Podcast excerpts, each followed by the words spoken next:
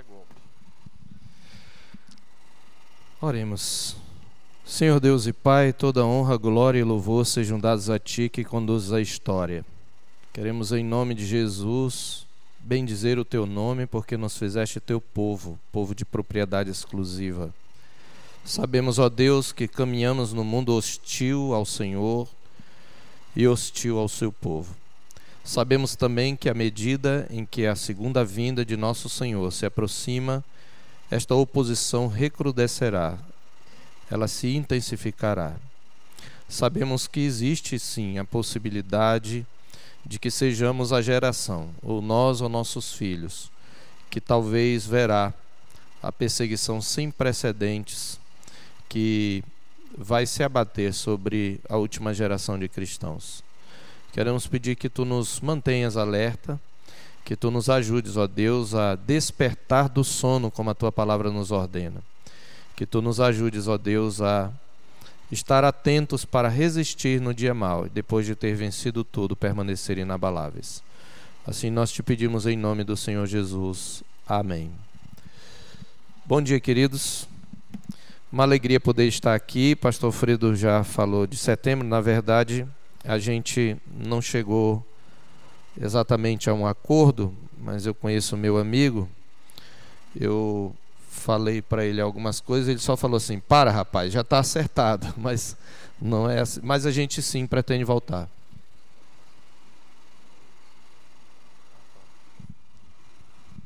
Muito bem. Eu quero então, sem mais delongas, adentrar a questão da, da de ideologia de gênero, né? E eu começo com uma, uma questão que é importante e eu vou, na verdade, correr, porque tem muita coisa aqui que a gente vai ter que passar, porque esse, na verdade, é o estudo. Obrigado. Esse é o estudo original uh, que eu, na verdade, dei no retiro em quatro dias, então eu não vou conseguir, obviamente, né? Mas então eu vou meio que correr, mais para dar uma ideia muito geral. E eu começo com uma, uma questão que eu acho básica, que é a visão pagã de mundo. Seja qualquer que seja a religião, fora o autêntico cristianismo, ela é uma visão que, que olha a realidade é, como que separada, uma dicotomia entre o mundo da matéria e o mundo do espírito, para ser bem simples aqui. Essa dicotomia ela, é, ela nos foi dada, nós herdamos de dos gregos particularmente, né? e especialmente de Platão, mas também Aristóteles, onde esses dois mundos estão separados e nós como seres humanos caminhamos entre os dois. E essa dicotomia ela foi ah, ela foi na verdade apropriada pela igreja pegando a influência platônica a igreja só mudou o nome para natureza e graça, né? Então, o mundo, mundo, mundo que nós vemos, que nós tocamos, que nós ouvimos, que nós cheiramos, apalpamos, é o mundo da natureza, é o mundo físico, é o mundo onde nós trabalhamos, onde nós temos nossos filhos, onde nós é, comemos, bebemos, nos divertimos, e o mundo da graça é esse mundo das coisas espirituais, dos valores, né? A bondade, a questão de justiça, quando a gente fala de justiça, de bondade, de retidão, de Deus, nós estamos tratando desse mundo. O problema é que a igreja ela manteve, ela, ela, ela acabou absorvendo a visão grega e ela manteve essa separação. Então parece que as coisas espirituais eram só as coisas referentes ao que Francis Schaeffer chama de andar de cima, ao mundo da graça. Mas eu tinha que viver aqui no mundo da, da, da natureza também, trabalhando, resolvendo minhas coisas. E algumas coisas que eu faço nesse andar de baixo não tem muito a ver com o que eu faço no andar de cima. Então a visão que a igreja tinha era uma visão, por exemplo, servir a Deus tinha a ver muito mais com ser um monge, com ser um padre, né, com as coisas ah, com as coisas do pensamento. Para os, os não cristãos, os seculares, os, ah, o trabalho mais nobre era o trabalho da mente, o trabalho braçal era um trabalho indigno. E a igreja ela trouxe isso, né? Por isso que a igreja ela fazia também essa separação. A reforma ela veio corrigir essa visão, mostrando que tanto o mundo da natureza, né, tanto o mundo da matéria como o mundo do espírito estão todos debaixo da graça, porque o mundo é bom, ele foi criado por Deus bom, é, e, e tudo eu faço para a glória de Deus, tudo eu faço diante de Deus. Por isso que os, os, os reformadores, por exemplo, resgataram a dignidade do trabalho braçal. Trabalho braçal é um trabalho espiritual também. E, e eles tentaram ah, resolver essa dicotomia entre o mundo visível e o mundo invisível, né? É, tanto é que quando a gente às vezes ainda tem essa dicotomia, porque às vezes a gente diz, olha, ah, fulano resolveu que ele vai servir ao Senhor. Pastor, eu quero trabalhar só para o Senhor, né? Isso significa ser pastor, ser missionário, etc. Mas você trabalhava para quem antes de, de ir para o seminário? Né? Eu sempre trabalhei para o Senhor. Então, é, isso revela essa dicotomia que eu estou falando. É, os irmãos vão entender mais ou menos a relação depois. Mas, quando chegou o iluminismo, nós temos uma espécie de revisão moderna dessa dicotomia. Voltou-se a dicotomia, só que Deus desapareceu do, do andar de cima. Né? Deus criou o mundo, mas ele não tem nada a ver com esse mundo. Nós temos que viver no mundo, nós já temos conhecimento científico suficiente, nós não precisamos de fé. E nós podemos até mesmo utilizar a razão até para tratar do andar de cima das questões metafísicas, das questões dos valores. E aí não se fala mais de natureza e graça, mas de natureza e liberdade. Então, quando eu vou tratar da questão de valores, isso é um salto de liberdade que eu dou, apesar de eu viver num mundo ah, onde eu tenho angústia, onde eu tenho decepção, onde eu tenho problemas, onde eu tenho injustiça.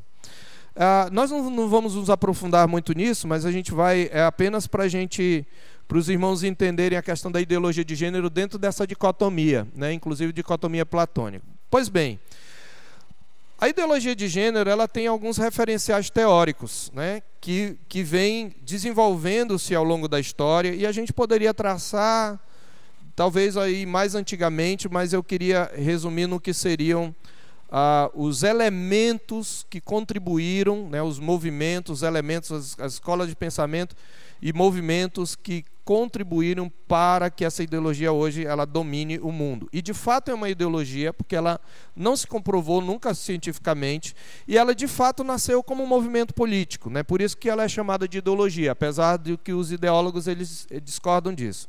Pois bem, os pais da criança seriam exatamente esses senhores que estão aí, né? E já são conhecidos da maioria dos irmãos, né?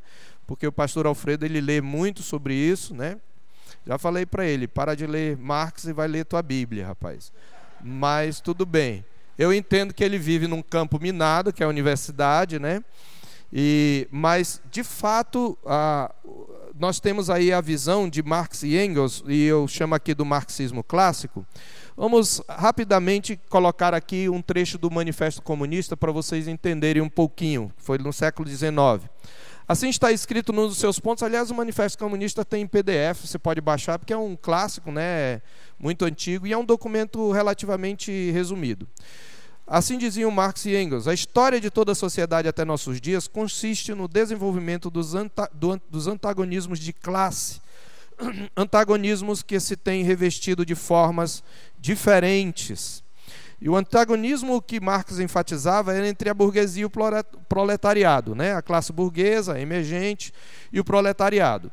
Marx ele, ele mais ou menos fez uma aplicação, vamos dizer assim, dentro das ciências sociais, que na verdade nascem com ele, né? os, os chamados três porquinhos das ciências sociais, né?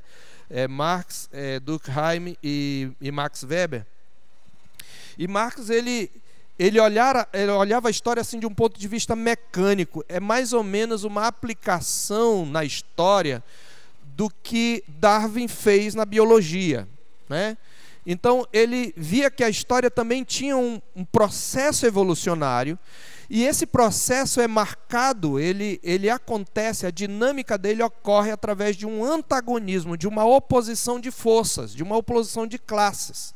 Marx fez isso porque ele assumiu o raciocínio chamado dialético, onde duas coisas contrárias acabam se fundindo e criando uma síntese que tem um pouco de cada uma, que por sua vez vai ser o pensamento dominante, depois vai ter uma outra antítese e formar uma síntese. Então, Marx, ele pegando a dialética de Hegel, ele vai dizer que a história ela se desenvolve, motor da história é essa luta de classes. Mas Marx ele via uma sociedade ideal no futuro. Ele via que num futuro essa luta de classes iria acabar e iria acabar com a distinção, que na verdade a sociedade ideal, a sociedade evoluída seria aquela em que não houvesse classes. Tinha que desaparecer as classes, porque desaparecendo as classes desaparece o antagonismo. Ele cria que isto aconteceria meio que automaticamente, assim como Darwin via na seleção natural a forma. E você vê, é realmente uma aplicação de certa maneira evolucionista, porque Darwin falava o quê? Da, da, da da sobrevivência do mais forte, né? da força, da seleção natural, pela, pelo embate que tem entre as espécies e a sobrevivência do mais forte. E Marx aplica isto à história. Então ele via então a burguesia e o proletariado. Mas uma coisa interessante é que já para o final da vida, o que Marx vai mostrar é que ah, ele eh, há um livro que foi editado, foi publicado já postumamente, né? Após a morte de Marx, foi editado por Engels, foi publicado por Engels, e Engels ele diz no livro que ele tomou notas, algumas notas de Marx, ampliou e por aquilo que ele conhecia, então ele escreveu este livro. E o livro é esse título que está em cima: A Origem da Família, da Propriedade Privada e do Estado. É um livro já depois que Marx morreu. E tem também em PDF esse livro para você baixar, porque é bem antigo. E o que ele vai mostrar, e isso aqui é um desenvolvimento inclusive posterior de Marx, é que nessa luta de classes a família é o contexto primário onde ela acontece. E o opressor, no caso, na família, é o macho e a oprimida é a fêmea. Então, o que, que Marx dizia? A família monogâmica patriarcal é o primeiro contexto da opressão de classes. É o primeiro contexto onde onde essa coisa acontece. E aí tem esse trecho do, do livro que diz assim: a monogamia não aparece na história absolutamente como uma reconciliação entre homem e mulher e menos ainda como a forma mais elevada de matrimônio. Observe, ele está dizendo que monogamia não é a forma mais elevada de matrimônio. Pelo contrário, ela surge da forma de escravidão de um sexo pelo outro, como proclamação de um conflito entre os sexos, ignorado até então na pré-história. E aí ele cita o Marx, quando ele fala aqui no velho manuscrito, ele cita essa frase de Marx: A primeira divisão do trabalho é a que se fez entre o homem e a mulher para a procriação dos filhos. Hoje posso acrescentar o primeiro antagonismo de classes que apareceu na história coincide com o desenvolvimento do antagonismo entre o homem e a mulher na monogamia e a primeira opressão de classes com a opressão do sexo feminino pelo masculino. A monogamia, ele reconhece, foi um grande progresso histórico. Por quê? Porque ele vê como uma evolução. Então foi um progresso histórico. Mas, ao mesmo tempo, iniciou, juntamente com a escravidão e as riquezas privadas, aquele período que dura até os nossos dias, no qual cada progresso é simultaneamente um retrocesso relativo. Então, o que, que Marx e Engels diziam? Eles colocavam o seguinte, que qual era o grande problema, o grande pecado né, para Marx? É a propriedade privada. Então, o que, que seria o comunismo? Não tem propriedade privada, todo mundo compartilha de tudo. Marx viu na família a base dessa opressão e é exatamente a família burguesa que vai dar origem, na visão de Marx, à, à propriedade privada. Por quê? Porque você tem filhos, esses filhos são herdeiros, e você quer deixar um sustento para os seus herdeiros. Então você acumula riqueza. Então a família está visceralmente ligada à propriedade privada. Então, o que, que Marx está dizendo? A família, do jeito que ela é, precisa mudar, precisa evoluir. Essa opressão precisa acabar. Marx não teve tempo de desenvolver, mas eu acredito que se ele ficasse vivo, ele ia chegar onde nós chegamos agora. Porque ele dá o start, ele, ele coloca aqui que tudo começa na família durante toda a sua vida ele lutou para mudar a, a, chamada estrutura, né? Ele dizia que a classe proletária naturalmente, por meio de uma revolução, iria tomar os aparelhos repressivos, ia tomar os bens de produção, fundar um Estado socialista, queria distribuir igualitariamente, mas esse próprio Estado socialista deveria desaparecer para ter um comunismo onde todo, tudo era de todo mundo. E o que Marx, e o que Engels vai fazer neste livro A Origem da Família e da Propriedade Privada do Estado é exatamente aplicar a mesma coisa. Qual seria a família ideal? Todo mundo é de todo mundo. Entendeu? Não tem monogamia. E isto é verdade, queridos, não é uma conclusão minha, porque o que, que Engels faz? Essa, esse livro, A Origem da Família, da Propriedade Privada e do Estado, ele é um livro baseado num outro livro de um etnólogo americano, Lewis Henry Morgan, que faz uma, um estudo baseado numa antropologia evolucionista com a tribo dos iroqueses, onde ele mostra que ali não tinha, por exemplo, marido e mulher, todo mundo era de todo mundo. Então, o que Lewis Henry Morgan vai dizer na sua teoria evolucionista de sociedade, baseada nesse estudo, nesse único estudo, é que as sociedades antigas elas viviam um tipo de comunismo primordial. Então ele, a, a, tese é que a, todo mundo era de todo mundo, a mulher se deitava com vários homens, então não tinha como saber quem era o pai, mas tinha como saber quem era a mãe. Como tinha que, é, como saber quem era a mãe, a, a, o matriarcado era mais forte, por assim dizer, do que o patriarcado. Porque você sabia a mãe, mas não sabia o pai. Então, uma sociedade ideal seria uma sociedade, essa é a conclusão lógica, onde ninguém é de ninguém, também no plano sexual. Certo? Então, nós deixamos a coisa neste ponto, e aí nós vamos é, acrescentar aqui um outro. Ele não é muito citado, eu não, nunca ouvi citado, é, é uma conclusão mais ou menos pessoal uh, que vai nos ajudar nessa questão da, de entender a ideologia de gênero, que é Jean Paul Sartre. Jean Paul Sartre, ele, uma frase que resume o pensamento dele é a existência precede a essência. O que ele queria dizer é assim: não existe uma. Bom, Deus não existe. É, era um ponto uh, básico de Jean Paul Sartre. Se Deus não existe, não existe uma essência humana. Porque para existir uma essência humana é preciso ter alguém que, que a criou. Né? Então, o homem não é concebido mediante um plano prévio à sua existência. Não existe uma identidade humana estabelecida. Eu não posso perguntar o que é o homem. Na verdade, eu vou construindo a minha identidade à medida que eu existo e à medida que eu pratico atos da minha vontade. Então, a identidade ela é construída. Por isso que ele diz que a existência precede a essência. Eu sou como eu me concebo, como eu me construo. Então, por quê? Porque eu não vivo num universo racional, eu sou fruto do acaso.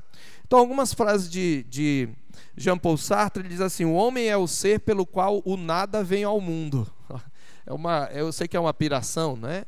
É, a consciência humana não tem uma essência definida, não tem um criador que tenha dado uma finalidade. Então nós vivemos presos numa teia de significado que nós mesmos criamos diante de, criamos diante de um mundo que nada significa. No final, a morte zomba de tudo, e a única forma da gente sentir que a gente é, que a gente existe, é simplesmente criando uma ética, criando um conceito, agindo no mundo, ah, assumindo uma causa, né? por isso não há nenhuma ética pronta, nada anterior a nós para nos guiar, não há tábuas, não há apoio, não há pretextos, por isso que ele está dizendo a existência precede a essência. Então é durante a própria existência que o homem vai definindo a cada momento o que ele é. Ele constrói os significados da vida, ele constrói o conceito do que é ser homem à medida que ele caminha. Ele constrói suas metas, seus objetivos. Ele é o único responsável pelos seus atos e escolhas. Ele é o criador da sua existência. Então ele pode ser o que ele quiser. Basicamente é isto. Né? Ele diz ainda: a realidade humana não tem desculpas, somos responsáveis pelo mundo porque o elegemos. Ah, o homem é o único legislador de sua vida e a única lei de sua existência diz apenas: escolhe-te a ti mesmo. Ou então, fazer e ao fazer, fazer-se. À medida que eu ajo no mundo, eu me construo como ser. O que, que isso é importante para nós? Que é, em 1924, Jean Paul Sartre conheceu Simone de Beauvoir. Quantos aqui conhecem aquela frase, não se nasce mulher, torna-se? Levanta a mão. Ninguém nasce mulher, torna-se. Poucos, né? Tinha, tava lá no shopping, irmãos. Tava lá no O que, que Simone de Beauvoir quer dizer isso? Exatamente uma aplicação da, da filosofia sartriana. Ela está dizendo, não existe um, uma essência feminina. A mulher se constrói no seu existir. E nessa construção que a mulher surgiu, ela, na verdade, é secundária ao homem, porque foi um conceito construído pelos homens. Então a mulher tem que se reconstruir como uma pessoa é, a parte dos homens, independente dos homens. Esse é um ponto onde vai começar uh, o movimento feminista. Mas antes da gente, a gente vai ainda chegar em Simone de Beauvoir, nós, temos, nós tivemos uma certa revisão nesse marxismo com Antônio Gramsci e com os chamados marxistas revisionistas, que são chamados popularmente de marxistas culturais, né? a escola de Frankfurt, etc. O que, que acontece? A revolução não veio naturalmente. Então, alguns disseram: não, nós temos que fazer a revolução. Nós temos que tomar o estado de assalto. Nós temos que realizar a revolução proletária. Então nasce aí o marxismo leninista, o marxismo stalinista, né? depois o, o, o fascismo lá de Mussolini, né? o próprio uh, a própria nacional socialista né? do, do, do, do Hitler por causa da sua natureza dialética, o marxismo, marxismo ele, pode, ele pode tomar formas contraditórias. Né? Não, a gente não tem tempo para explorar isso aqui, mas o pastor de vocês é bem mais competente que eu para falar sobre isso. Mas o que que Gramsci e os revisionistas dizem? Não, nós não vamos, ah, nós não vamos implantar a revolução pela força como queriam é, Lenin e Stalin, né, especialmente. Nós não vamos tomar os trotskistas e etc., os bolcheviques, todo aquele pessoal da. Nós, nós precisamos, na verdade, realizar uma revolução que seja cultural. E, e Gramsci, ele, perseguidos pelos stalinistas, eles acabaram migrando para outras partes da Europa que não eram originalmente marxistas, entre elas, por exemplo, os Estados Unidos outro tipo de contexto, né? É, não havia toda aquela luta que eles viram no, no contexto lá do leste europeu. E aí o que, que eles fazem? Eles procuram encaixar a noção de luta de classe no contexto desses países livres para os quais eles, eles migraram.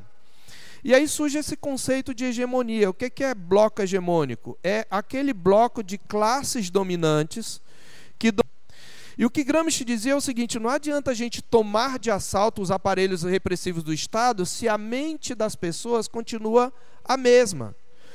A, nós, nós não vamos. Os, os socialistas russos diziam que se você toma as armas e a força, você toma os meios de produção, você realiza a revolução.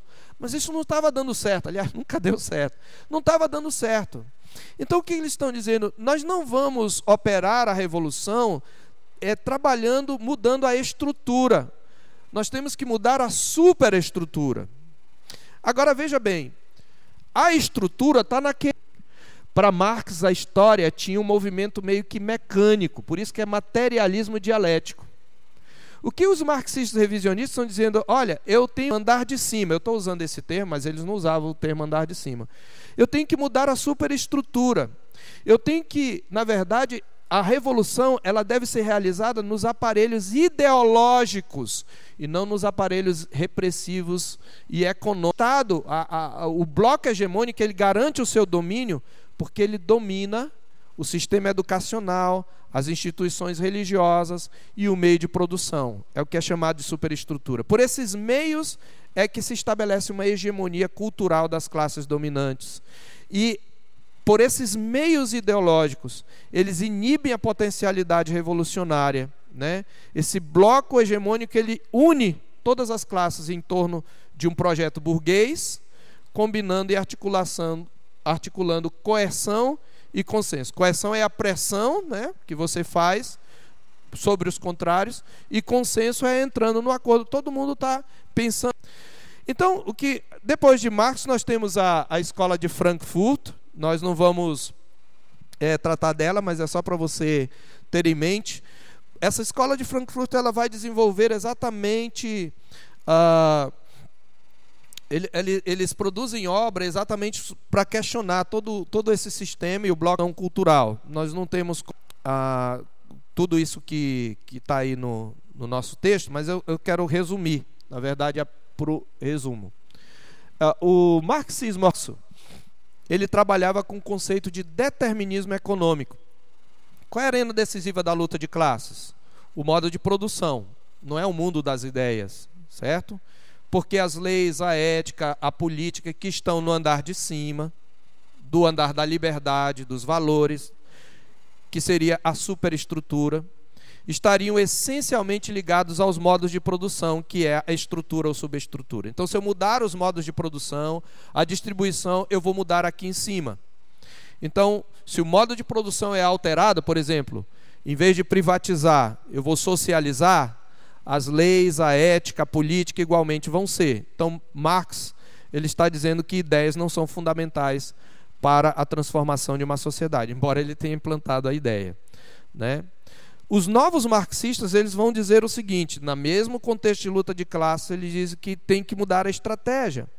Não adianta tomar produção. Você tem que transformar a superestrutura, os valores, os usos, os costumes e a lei, né? usando aí, é, acho que é Althusser. Tem que destruir a hegemonia cultural da classe burguesa. E para isso, o conceito de multiculturalismo vai servir. Por quê?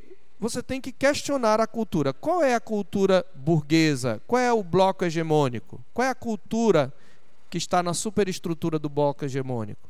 A cultura judaico-cristã, com todo o seu sistema de valores. Então, a cultura judaico-cristã ela não é absoluta. Ela precisa ser questionada. Todas as culturas são válidas. Então, eles estimulam o multiculturalismo, certo? A gente está de o conceito é o mesmo. Você tem de um lado marxismo ortodoxo, contexto alemão, do outro lado marxismo revisionista, conceito contexto americano, contexto é de luta de classes.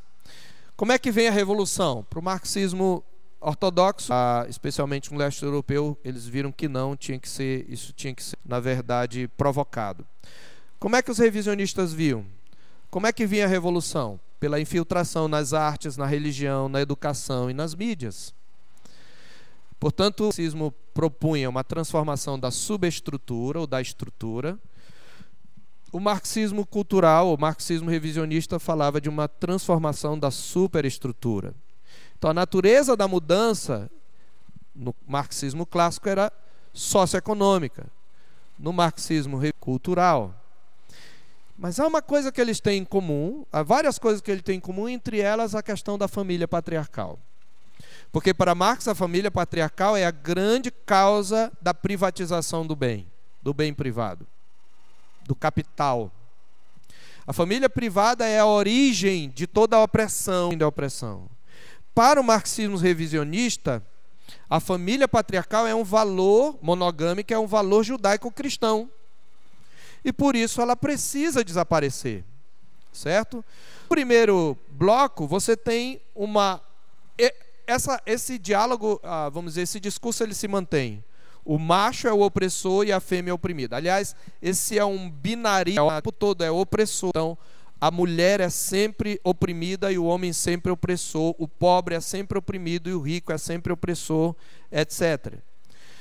Quando você vai para o marxismo revisionista, eles, eles adotam outras classes oprimidas, por contexto que eles vivem, contexto americano.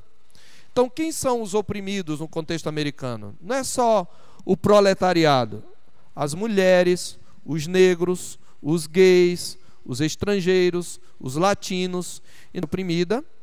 E aí você vai ver que nós chegamos já na ideologia de gênero, não é mais uma opressão do opressor, do macho sobre a fêmea, mas é uma opressão do heteronormativo para o transexual.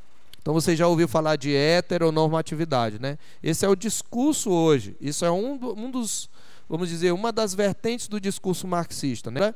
Que quer manter o domínio do seu bloco hegemônico. E é preciso desconstruir o conceito de heteronormatividade. Então não é mais macho e fêmea, eles continuam usando macho e fêmea para usar as mulheres como massa de manobra. Né? E, e os gays, mas na verdade o conceito é muito outro. Logo, logo, mulheres e, e gays vão estar tá, vão tá no meio da, da, da briga aí, porque vão ser dominadas e, e, e, vão perceber, alguns vão perceber, tarde demais. Importante. O que, que nós temos então O marxismo ele, ele propõe uma nova moralidade. E aqui eu só resumi algumas coisas. Lembra? Natureza e liberdade. Quando a gente fala que o homem foi criado para a glória de Deus e o homem foi criado para a mulher, nós estamos falando que a natureza ela está debaixo da soberania de Deus e ela foi estabelecida por Deus. Quando a, o, quando você essa revolta contra por novos valores, porque o homem ele tem necessidade de absolutos, ele não pode viver sem absolutos. Então, no reino da liberdade, esse marxismo ele criou novos valores. Você vê que hoje, por por exemplo, politicamente correto. Por quê? Você não tem a verdade, eu também não tenho a verdade absoluta. Aquilo que é verdade para mim tá ok. E aquilo que é verdade para você, mesmo que seja oposto, tá ok. Então, qual é a solução? É a gente dialogar e não ficar dizendo que o outro está errado. A gente tem que ser politicamente correto, a gente tem que se tolerar sendo que tolerar aí não é apenas respeitar o outro apesar de discordar dele, é não discordar, é caminhar com ele, é chamá-lo de irmão, é dizer, não, você está certo e eu também estou certo, mesmo que nós tenhamos posições opostas. Então, politicamente correto é um valor moral, queridos, isso aqui é importante. O marxismo é moralista. Tá? A gente considera imoral, claro, porque eles chamam mal de bem mas para ambientalismo, empoderamento das mulheres e agora mais recentemente das crianças, porque as crianças também precisam ser empoderadas. Porque o pai é o, aliás, a maior parte dos estupros ocorrem dentro da família. Prestem bem atenção para o que é O maior opressor da criança são os pais. Veja as pesquisas que a mídia coloca. Termina. Então a gente precisa entender quais são os pecados hoje: intolerância, xenofobia, assédio, tudo agora é assédio, mas nem fazer psiu, né? Se a mulher for feminista e for o marido dela, ela pode dizer que é assédio e acusar, né? Discurso de ódio, homofobia, são pecados, são pequismo. Aliás, é uma boa coisa para você uh, debater com marxista. Você pode chamar de moralista. Não, você é moralista. Né? Pois bem, nós temos então aí o macho. Eu não estou passando só o meu aqui, me desculpe, queridos. Eu coloquei aqui, mas eu vou ter que passar, né? No mínimo para o a mão que balança o berço. Se, se a ideologia de gênero tem um pai, ela tem uma mãe. Movimento feminista, né? Eu até coloquei o movimento teologia de gênero aplicando bem aquilo que o Senhor, Jesus, que o Senhor Deus falou para Eva, né? O teu desejo será contra o teu marido. Acho que o pastor de vocês já falou que a preposição ali é contra o teu marido, né? Bom, como é que o feminismo vai gestar? Aqui nós vamos caminhar bem rapidamente essa primeira parte. O movimento feminista começa com um movimento chamado das sufragistas, que é o movimento pelos direitos da mulher, ali pelo século XIX. Começa com esses, esses escritos aí, são as primeiras escritoras mas especialmente no século XIX que nós temos os movimentos das sufragistas. Esse termo feminismo ele foi cunhado, acho que por Charles Fourier, em 1830. E nós temos uma convenção, que é a convenção de Senal, de certa maneira defendia a família e tal, mas elas queriam direito a voto, equiparação salarial, promoção profissional, inclusão em profissões que eram mais consideradas masculinas é, ingresso às universidades, o fim de um duplo padrão de moralidade, adultério mais livrava os homens. Eu não vou discutir um a um esses direitos, mas é, eu diria que grande parte deles eram direitos justos, elas lutavam por direitos iguais. Até hoje se fala em direitos iguais, mas já, já há um outro discurso. E essas, essas, é, esses movimentos eles pipocaram assim pelo mundo, né? Você teve em Seneca Falls, você teve em Paris, né? Você teve esses, uh, vários desdobramentos e isso teve um efeito, né? Econômicas, educacionais e a mulher cada vez mais foi se envolvendo com o universo chamado de masculino. Só que algumas coisas também aconteceram muito ruins. Ah, por exemplo, as leis do divórcio foram liberadas, né? há uma mudança no status legal da mulher no casamento ela obviamente começa, e, e aqui eu não estou dizendo que todas essas coisas são ruins, ela começa a ter um nível de instrução maior, mas não ficou contente com o movimento das sufragistas. Ele deixou esse movimento para trás, e aí nós temos essa senhora aí, Simone de Beauvoir. E é a primeira frase. Beauvoir era casada com Jean-Paul Sartre e ambos eram socialistas. Né? E o que que Simone de Beauvoir escreveu o livro O Segundo Sexo? E ela fez algumas críticas à identidade é, feminina. Começou a, olha, nós temos que ir além da luta por direitos. Qual é a razão pela qual mulheres não têm esses direitos e são consideradas como inferiores? Vou fazer uma observação. De fato, em muitos círculos as mulheres eram consideradas como inferiores. De fato havia um machismo e já há, e ainda há em muitos lugares do mundo, tá? O ponto aqui, tá? A questão é que ela dizia, preciso mudar a identidade, o conceito de identidade da mulher. A, a, mulher estabelece, dizia Simone de Beauvoir, a sua identidade pelo referencial masculino, ele que é o parâmetro da sexualidade. O essencial aos homens, as mulheres é o, são o outro não essencial, por isso que ela chama, o livro chamava segundo sexo. O status sexual em todas as áreas da sociedade é masculino. E as mulheres são condenadas a viver no que ela chamava de feminino eterno. Aqui começa a abalar as estruturas. Primeira acusação, elas vivem num feminino eterno, reduzido ao papel. Essas três palavras em alemão, aí eu não sei falar alemão, que era um joguinho de palavras, só para ver que começa tudo com K: cozinha, igreja e filhos.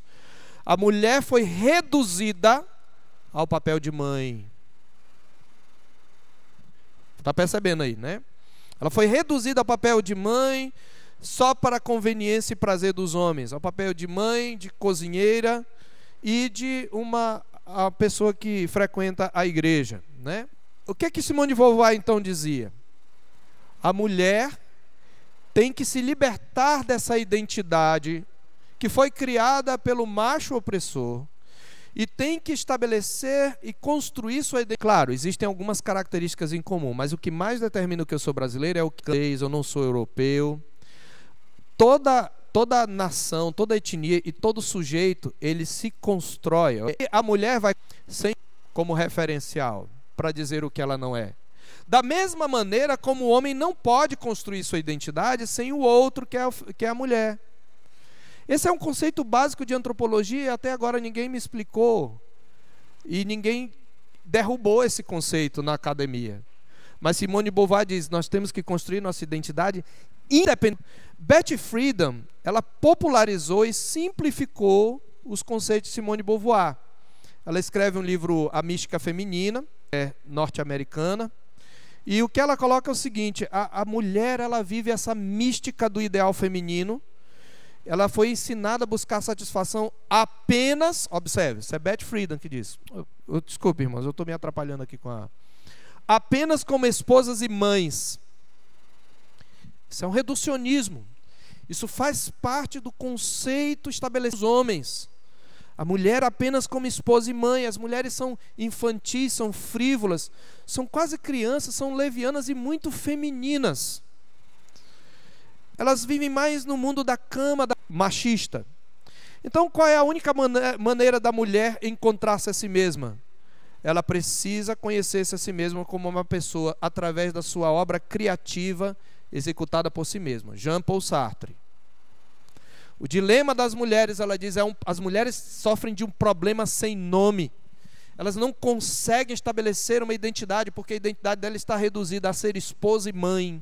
Esse não é um conceito apropriado para a mulher.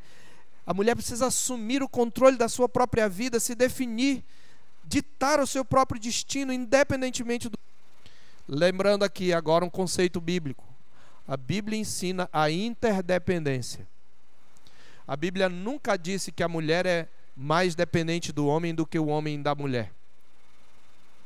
A Bíblia diz que tanto a mulher como o homem são dependentes entender isso.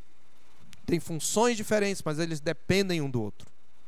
Só que ela está dizendo, nós temos que ter independência.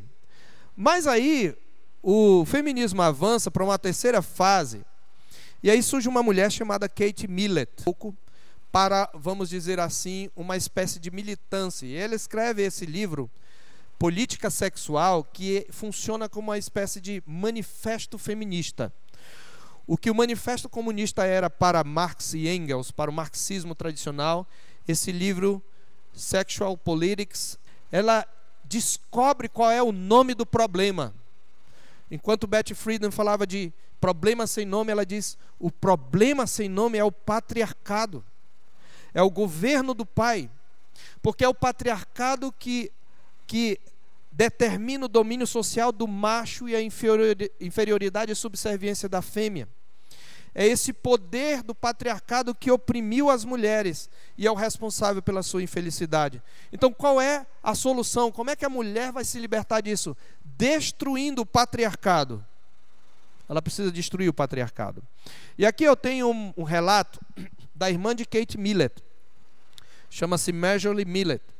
Marjorie Millett foi convidada por Kate Millett para uma, uma reunião que elas faziam onde elas faziam uma espécie, parecia um culto assim, elas faziam uma espécie de litania, né? O que, é uma litania? É quando você pega uma conflação de textos, por exemplo, bíblicos, e aí você projeta, e aí o dirigente lê um, uma parte, e a congregação lê outra, os homens leem outra, e assim a gente lê. Como quando a gente faz uma leitura alternada. E eles tinham aí. Quantos conseguem ler daí? Levanta a mão.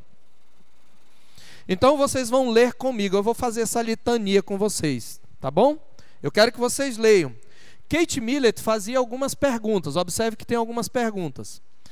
Era assim, era um, a, a Marjorie Millett, ela diz o seguinte, que a, era um típico exercício comunista que era praticado na, na China de Mao Tse Tung. A gente se sentava em uma mesa enorme e a líder começava uma recitação como uma litania, tipo de oração feita na igreja católica, mas aquilo era marxismo, a igreja da esquerda imitando práticas religiosas. Ela fala, fazia pergunta e as mulheres. Eu quero que só as mulheres respondam, por favor. Eu acho que o efeito fica melhor. Agora eu quero que vocês falem forte. Eu quero que vocês se tornem feministas agora. Por favor, todas empoderadas. Não quero ver ninguém. Tá? Então vamos lá. É só para vocês entenderem. Isso aqui, toda reunião Kate Millett fazia isso, tá? Então eu vou falar e as mulheres vão responder a pergunta. Por que estamos aqui hoje?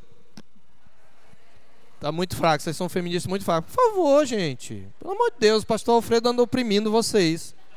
Vamos parar com isso, conselho opressor aí. Eu quero que vocês falem forte. Vamos lá. Por que estamos aqui hoje? Que revolução? E como nós fazemos a revolução? E como destruímos a família americana? E como destruímos o patriarcado americano? E como fazemos isto? E como destruímos a monogamia?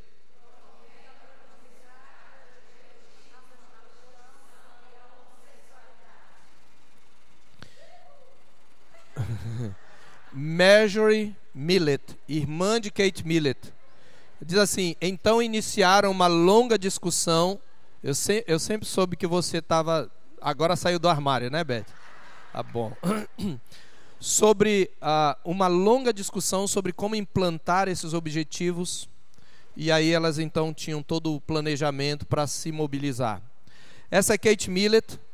Ela então levanta esse manifesto. Então você tem uma filosofia com Simone de Beauvoir, Betty Friedan populariza e Kate Millett transforma aquilo no manifesto.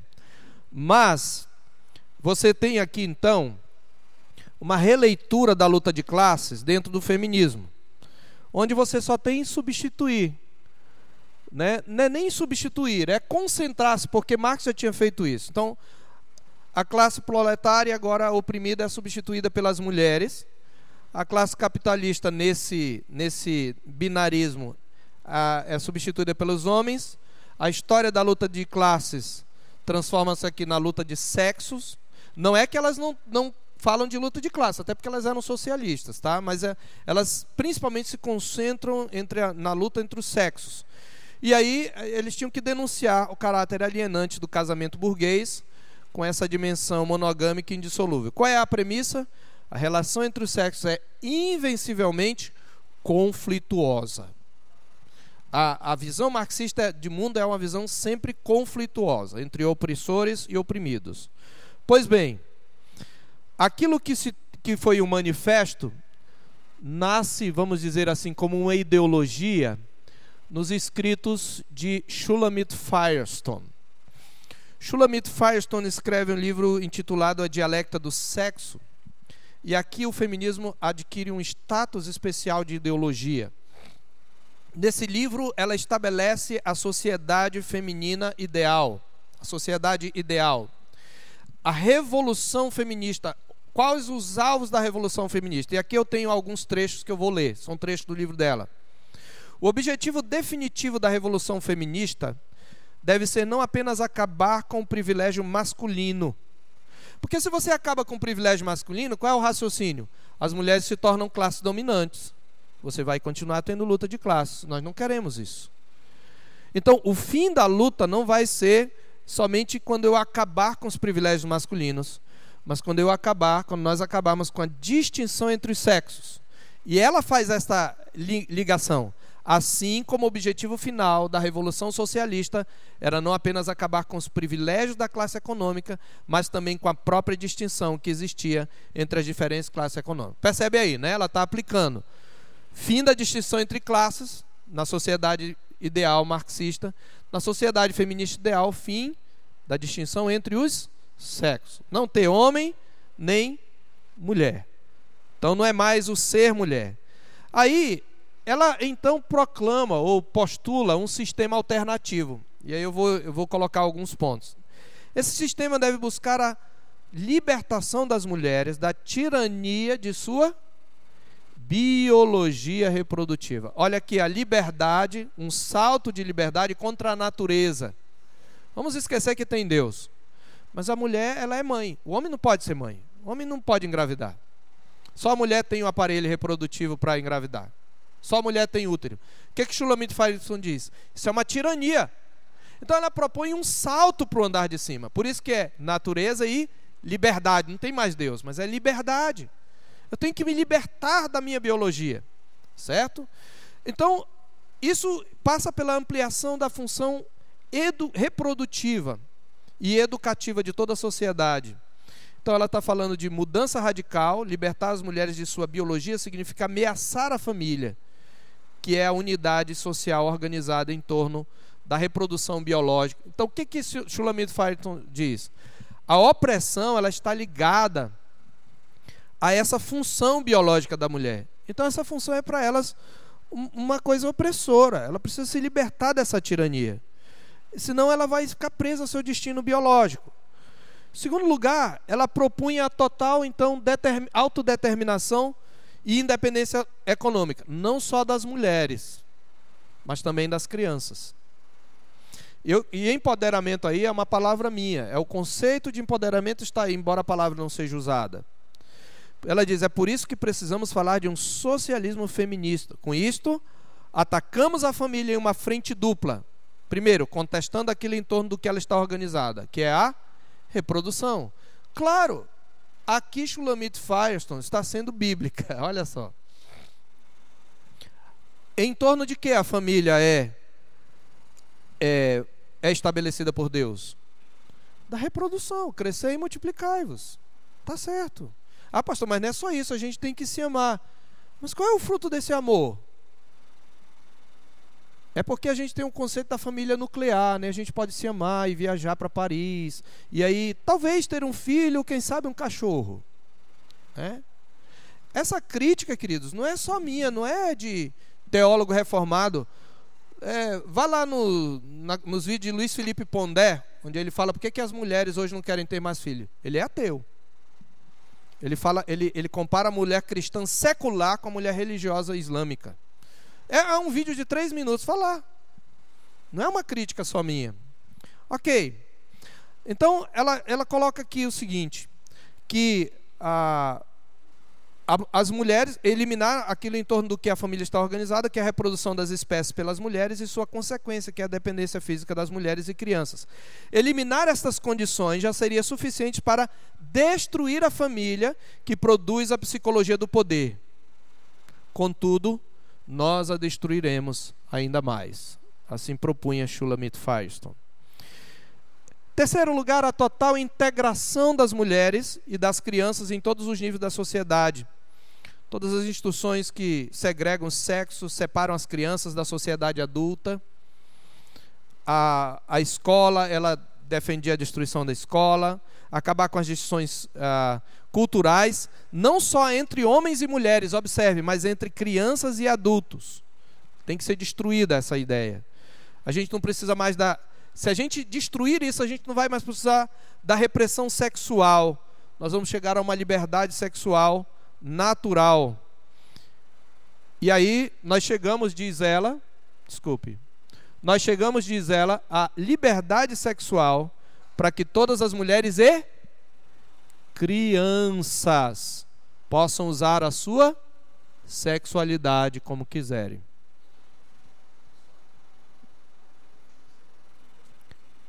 Sim, claro. Não, não, tem, não tem pedofilia. Seria uma coisa natural. Ele, ele fala de uma nova sociedade que vive uma so sexualidade polimorfamente diversa. Uma mente plenamente sexuada tornar-se universal. Aí ela tem essa, ela fecha com chave de ouro, eu quero fechar com chave de ouro. Esse é o que ela diz. Se a criança escolhesse a relação sexual com os adultos, ainda que no caso que escolhesse sua própria mãe genética, não existiriam razões a priori para que esta rejeitasse suas insinuações sexuais, visto que o tabu do incesto, o tabu do incesto, teria perdido a sua função. Esta é a visão desta senhora aí que morreu, acho que ela se suicidou, morreu sozinha no apartamento. Não é para menos, né? Então essa é a visão que Shulamit Firestone tem. Uh, e aí, queridos, uh, eu, eu vou precisar ir um pouco além, e aí eu vou pular um monte de coisa aqui. Por exemplo, eu vou pular a questão do, do movimento homossexual. O movimento homossexual, ele nasce mais ou menos na esteira do movimento das, das minorias, especialmente do, do movimento negro. O que nós vamos, o que nós vamos perceber, e aí eu vou, eu vou ter que pular aqui para para outra mulher, porque eu vou, vou seguir, eu vou parar aqui no feminismo. E aí a gente vai ter que ficar para outra ocasião, tá? Porque aqui é onde a, a teoria de gênero chega ao status de teoria. Antes disso, existe um, existe, ah, vamos dizer assim, alguns escritos que eu não, eu acho que já estourou meu tempo. É até, era até 10 e meia, né? Então, já estourou meu tempo. E aí eu posso falar isso depois, né? Numa outra ocasião, como eu falei com o Alfredo. Mas você vai ter dois profissionais que eu vou só citar aqui da área da psiquiatria, que são aqueles que introduzem na ciência o conceito de gênero ah, você vai ter John Money e você vai ter Robert Stoller. Né? Eles introduzem a ideia de conceito de gênero. John Money ele faz um estudo com um estudo com com hermafroditas e ele desenvolve o conceito de papel social de gênero. E Robert Stoller faz um, um, um estudo com uma transexual eu vou ter que voltar aqui. Se eu, se eu acabar neles, eu acabo neles. Não tem como. É o que eu chamo de é, é equipe médica, né? A equipe médica que fez nascer. Bom, esse é John Money. Uh, John Money, mais ou menos nos anos 60, ele define é, gênero aí, baseando-se na compreensão da diferença entre os sexos. Aí ele, ele classifica várias diferenças. Ele estuda hermafroditas, né, que são muito poucos, aliás, no mundo e pessoas hermafroditas, né? E aí ele mostra que ah, homem e mulher têm algumas diferenças que são primárias, outras são derivadas, outras são adjuvantes, outras são arbitrárias porque elas são puramente culturais. E aí surge a ideia do papel social de gênero. Até John Money, a ideia era de papel sexual. Mas ele fala que, na verdade, a sexualidade ela também é alguma coisa construída. E não necessariamente essa construção da sexualidade tem que seguir o meu padrão biológico. E aí, no estudo dos hermafroditas, ele chega a esta conclusão. Aí ele fala do papel social de gênero, dizendo que o papel social de gênero de uma pessoa pode ser diferente do seu sexo biológico. Eu não vou entrar nos meandros disso daí, mas ele diz o seguinte: que os papéis sexuais é, genitais e eróticos estão incluídos no papel de gênero, que é o que envolve também atividades não genitais e não eróticas e que são definidas pelas convenções da sociedade. Então, gênero, ele conclui é uma identidade sexual que não coincide com a identidade biológica. A distinção entre sexo, a noção biológica, e gênero, que é o papel social, precisa ser estabelecida. Porque o papel social tem a ver com as experiências de masculinidade e feminilidade das pessoas, que são coisas subjetivas. Então é possível escolher uma identidade de gênero diferente da identidade sexual biológica. E é o que ele faz é, através das suas experiências. Agora, qual foi o laboratório? O laboratório foi esse rapaz aí. Brian, que virou Brenda, que depois virou David. Brian está ali, ele é, a, é, o Brian é um rapazinho aqui, é a menina, desculpa, eu, eu tenho que usar isso aqui, né? Ah, essa menina é o Brian, né, que depois virou uma menina, e aqui é o Brian, que agora é Brenda, né? Que é a, você tem aqui o, o Brian, né? E você tem aqui a Brenda, são a mesma pessoa, tá? O que que aconteceu? Ah, dois irmãos, Bruce e, Brian Heimer, eles foram fazer uma cirurgia semelhante à fimose. E o que, que aconteceu? Aconteceu uma tragédia. O, o rapaz que, que eu acho que nem era o médico, mas o rapaz que operou a cirurgia foi cauterizar no final o pênis do Brian e acabou queimando o pênisinho dele todo, porque ele é uma criança, é um bebê. Queimou o pênis todo. Então o que, que aconteceu? Teve que amputar o pênis. Ele ficou sem pênis, ficou só com um buraquinho. E isso criou um dilema nos pais. O que, que nós vamos fazer agora? Não, não tem o que a gente fazer. Nesse período, o Dr. John Money estava desenvolvendo esses seus estudos sobre papel social de gênero. Eles ouviram falar dele e procuraram. E aí perguntaram o que fazer. Ele disse: Não, eu sei. E aí era um bom prato para ele aproveitar a experiência. Vocês vão criá-lo como uma menina. A gente faz aqui alguma coisa parecida, né? uma, uma vulvinha, e vocês têm que educá-lo. Não digam para ele que ele é um menino. Vocês o educam menina, porque ser homem e ser mulher é, é papel social. E eu tenho estudado os hermafroditas, etc. e tal. E eu tenho visto isso. Veja bem, na exceção ele está criando uma regra, mas tudo bem. Então, vocês vão fazer. Então, o que, que o doutor, é, doutor John Money aconselhou? Vocês vão tratá-lo como menino, vão vestir como menina, ele vai brincar de boneca. Vocês nunca digam que ele é um menino. Tá?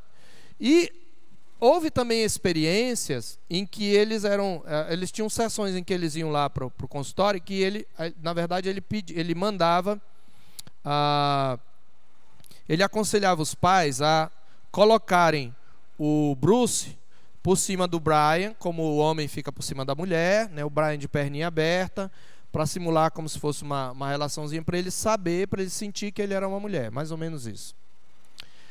E só que o que, que aconteceu? O Brian, que depois ele assumiu a Brenda, no caso, ela detestava a boneca, ela arrancava a cabeça da boneca, ela rasgava os vestidos. Na escola ela fazia xixi em pé e ela sofria muito bullying porque era tido como uma menina tipo assim machuda, né? E era assim extremamente feliz. Quando atingiu mais ou menos a idade de 12, eu não lembro agora se é 12 ou 14 anos, é, os pais não aguentavam mais e resolveram contar para Brenda que ela nasceu Brian. E aí, o que, que ela fez? Ela disse: Não, eu quero ser o que eu sou, agora eu entendo. O que, que vamos fazer? E eles procuraram então um médico. O, o nome é engraçado, irmãos, mas eu, eu, eu não, é tão engraçado que é tragicômico, mas eu, eu até esqueci o primeiro nome, porque o sobrenome dele é Colapinto. Né? Eu não sei o que Colapinto, é realmente esse o nome, no, dos dois nomes emendados, né? mas é isso mesmo, não é piada não. Ou é piada pronto, né? Esse doutor falou: não, vocês não podem fazer isso. Então fez uma recomposição, né, lá do, do pênis. Ele adotou o nome de Davi, inclusive na, no livro, na biografia dele, ele coloca Davi porque ele disse: Davi venceu Golias. Ele casou, né? Brian, uh, David se casou, tá? aí está ele de noivo. Só que a família dele era altamente desestruturada, a mãe alcoólatra, o pai, o filho drogado, o pai ah, também a mãe se suicidou, o filho, o irmão dele morreu provavelmente de overdose e ele nunca superou a crise dos traumas de infância, de, de ter vivido uma mulher como uma mulher e aos 38 anos ele se suicidou com um tiro na própria cabeça. Essa é a experiência do John Money. O Dr. Colapinto foi até ele, falou: Olha, você fez essa experiência aqui, a experiência não deu certo. Ele disse: Olha, é, eu não tenho, eu não, eu não acompanho mais essa experiência, eu não tenho mais nada a ver com isso e foi por isso mesmo. E ele rodou o mundo para falar sobre essa experiência e depois simplesmente ele calou, não falou mais nada, né? Então, esse é o John Money. Nós temos também Robert Stoller, que a gente vai passar mais rapidamente, era um psicanalista. Ele é mais citado do que John Money, tá? O pessoal da ideologia de gênero não gosta de citar o John Money por causa dessa experiência. Mas Robert Stoller é citado. Inclusive, eu vi uma, um artigo sobre ele no site do INCOR. Nas minhas pesquisas lá, eu, eu vou por um labirinto, de repente eu vi no site do INCOR sobre a questão de gênero, e Robert Stoller o, é o grande nome que ele usa o fenômeno que é da, dos transexuais, né, dos, dos, da, dos travestis, e aí ele é que traz essa ideia. John Money fala do papel social de gênero, mas uh, Robert Stoller ele vai dizer que a própria norma heterossexual, não só o papel social de gênero é mutável, mas a norma heterossexual ela é fluida e instável, e ele cria o conceito de identidade de gênero. É ele quem cria esse termo, tá? Então, em cima disso, nós, agora, dentro do movimento feminista, e nós vamos, espero terminar aqui, nós temos então o feminismo, é, essa teoria de gênero, a ideologia de gênero, chegando ao status de teoria. Essa senhora não é um rapaz, é uma senhora. Judith Butler, aliás, queridos, bem, Simone de Beauvoir, Betty Friedan, Kate Millett, Judith Butler, Monique Wittig, todas elas são homossexuais. E eu acho que, exceto das que eu citei, Simone de Beauvoir e Monique Wittig, elas têm esse jeito masculinizado. Porque não tem como, se você sai da identidade, você vai para outra. Não tem como. Você sempre se define pelo outro. Pois bem, na, no seu livro Gender Trouble, que é o problema de gênero, ela cria uma teoria. Mas só dizer uma coisa, Judith Butler ela não é cientista social, não sei se o pastor Freire sabe disso. A área dela é retórica. Então, meu amigo, ela deitou e rolou no livro, né? Ela é professora de retórica. E ela criou, é quem criou a teoria de gênero, né? O que, é que ela diz? A distinção entre sexo e gênero serve o argumento segundo o qual o gênero é culturalmente construído, né? Sexo é o biológico, macho, fêmea, gênero é o culturalmente construído. Essa distinção, ela já é ruim e ela é irreal. Porque sexo e gênero estão ligados. E você vai ver como ela mistura tudo, depois ela traz de volta e une as duas coisas. Olha só. Olha só o sofisma. A, a distinção entre sexo e gênero serve ao conceito segundo o qual o gênero é culturalmente construído. Portanto, o gênero não seria nem um resultado causal do sexo, ou seja, o ser mulher não deve ser causado pelo nascer mulher, certo? Uh, nem seria aparentemente ligado ao sexo. O gênero não precisa estar ligado. Se o gênero representa os significados culturais que o corpo sexuado, olha como ela fala assim, bem genericamente, assume, então não se pode dizer absolutamente que o gênero seja consequência do sexo. Além disso, mesmo que em sua morfologia a constituição dos sexos pareçam binários, aqui ela começa a mexer com outra estrutura. Ela está dizendo que não é binário, masculino, feminino. Então ela não está só falando que uma mulher pode ser um homem ou um homem pode ser mulher, mas que eles podem ser outras coisas além disso. Olha o que ela está dizendo. Além disso, mesmo que em sua morfologia e constituição os sexos pareçam ser, não é que eles são, pareçam ser binários, ela está questionando o sexo biológico aqui. Vocês estão percebendo? Não é só o papel social, mas o sexo biológico. Não há razão para presumir que os gêneros devam também continuar sendo dois. Veja, era de se esperar que ela dissesse, mesmo que em sua morfologia os sexos sejam binários, mas ela não diz isso parecem apenas. Ok? Então, qual é a conclusão dela? Ela coloca aqui o seguinte: é, Quando o status construído do gênero é teorizado como radicalmente independentemente do sexo, o gênero se torna o quê? Uma artificialidade livremente flutuante. Ou seja, você nunca é uma coisa o tempo todo, não necessariamente. A consequência é que homem e masculino podem significar tanto o corpo feminino como um corpo masculino e vice-versa. Ou seja, o José é homem, é masculino? Não necessariamente. Ele pode ser mulher e pode ser feminino. Certo? A Marcele é mulher e feminina? Não necessariamente. Ela pode ser um homem e ser masculino. É isso que ela está fazendo, relativizando. Aí ela diz: se o caráter imutável do sexo, agora ela está com a biologia, for contestado, talvez esta construção chamada sexo. Olha, não é mais gênero só. Ela está dizendo que o sexo também é relativo.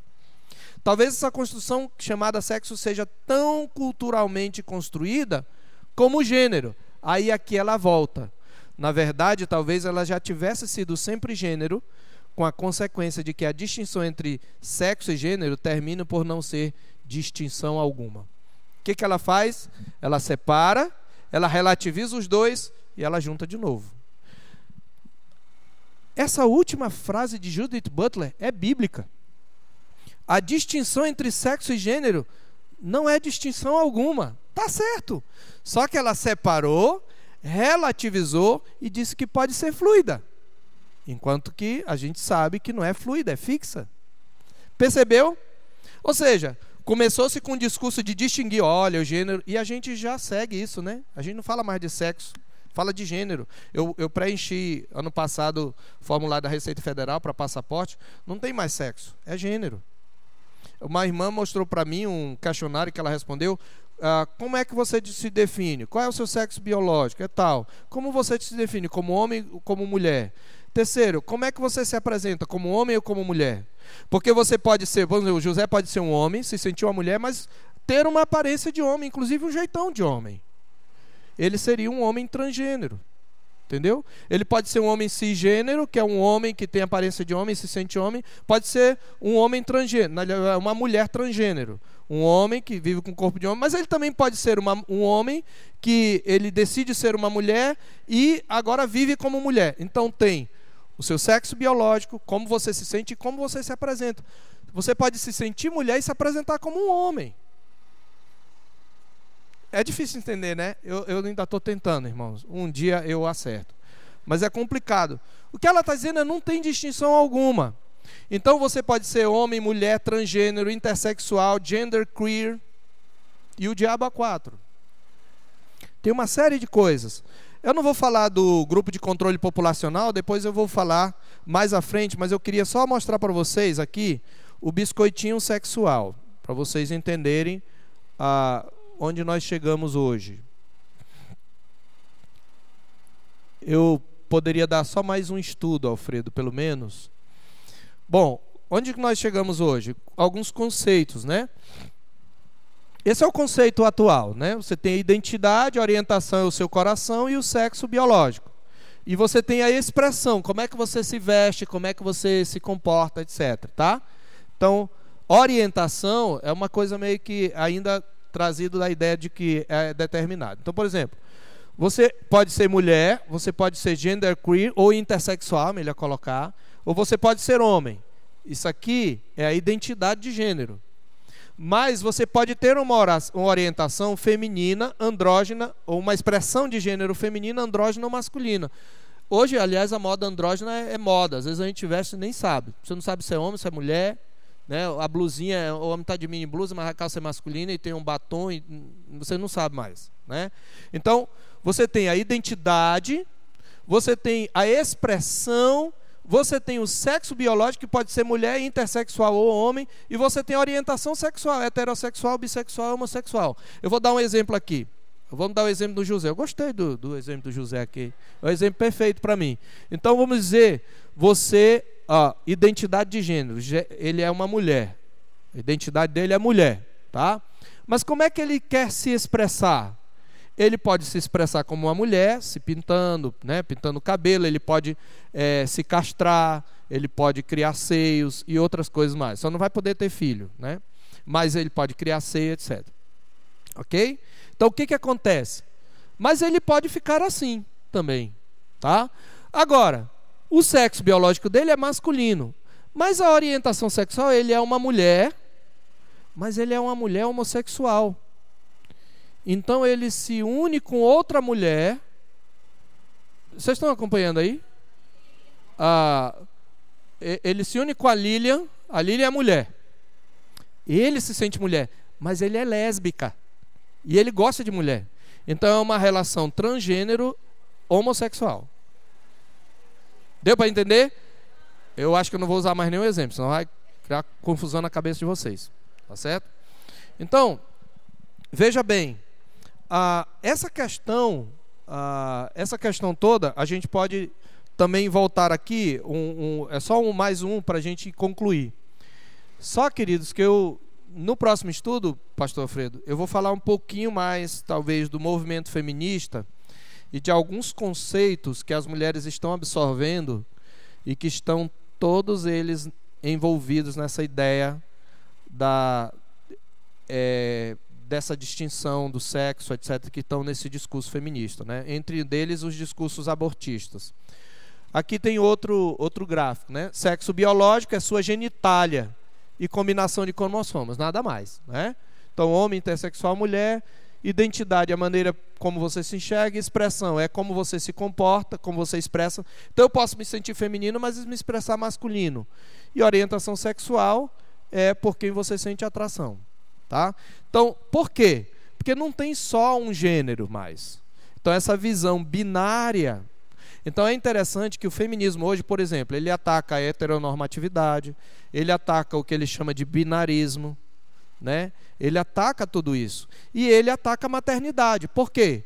Porque a maternidade é uma opressão. Então, por isso, os movimentos abortistas. Certo? Os movimentos é, que para a mulher abortar são exatamente parte desse, desse programa, né, dessa ideologia que a mulher ela tem que se libertar, ela tem que ser o que ela quiser, meu corpo, minhas regras. Né?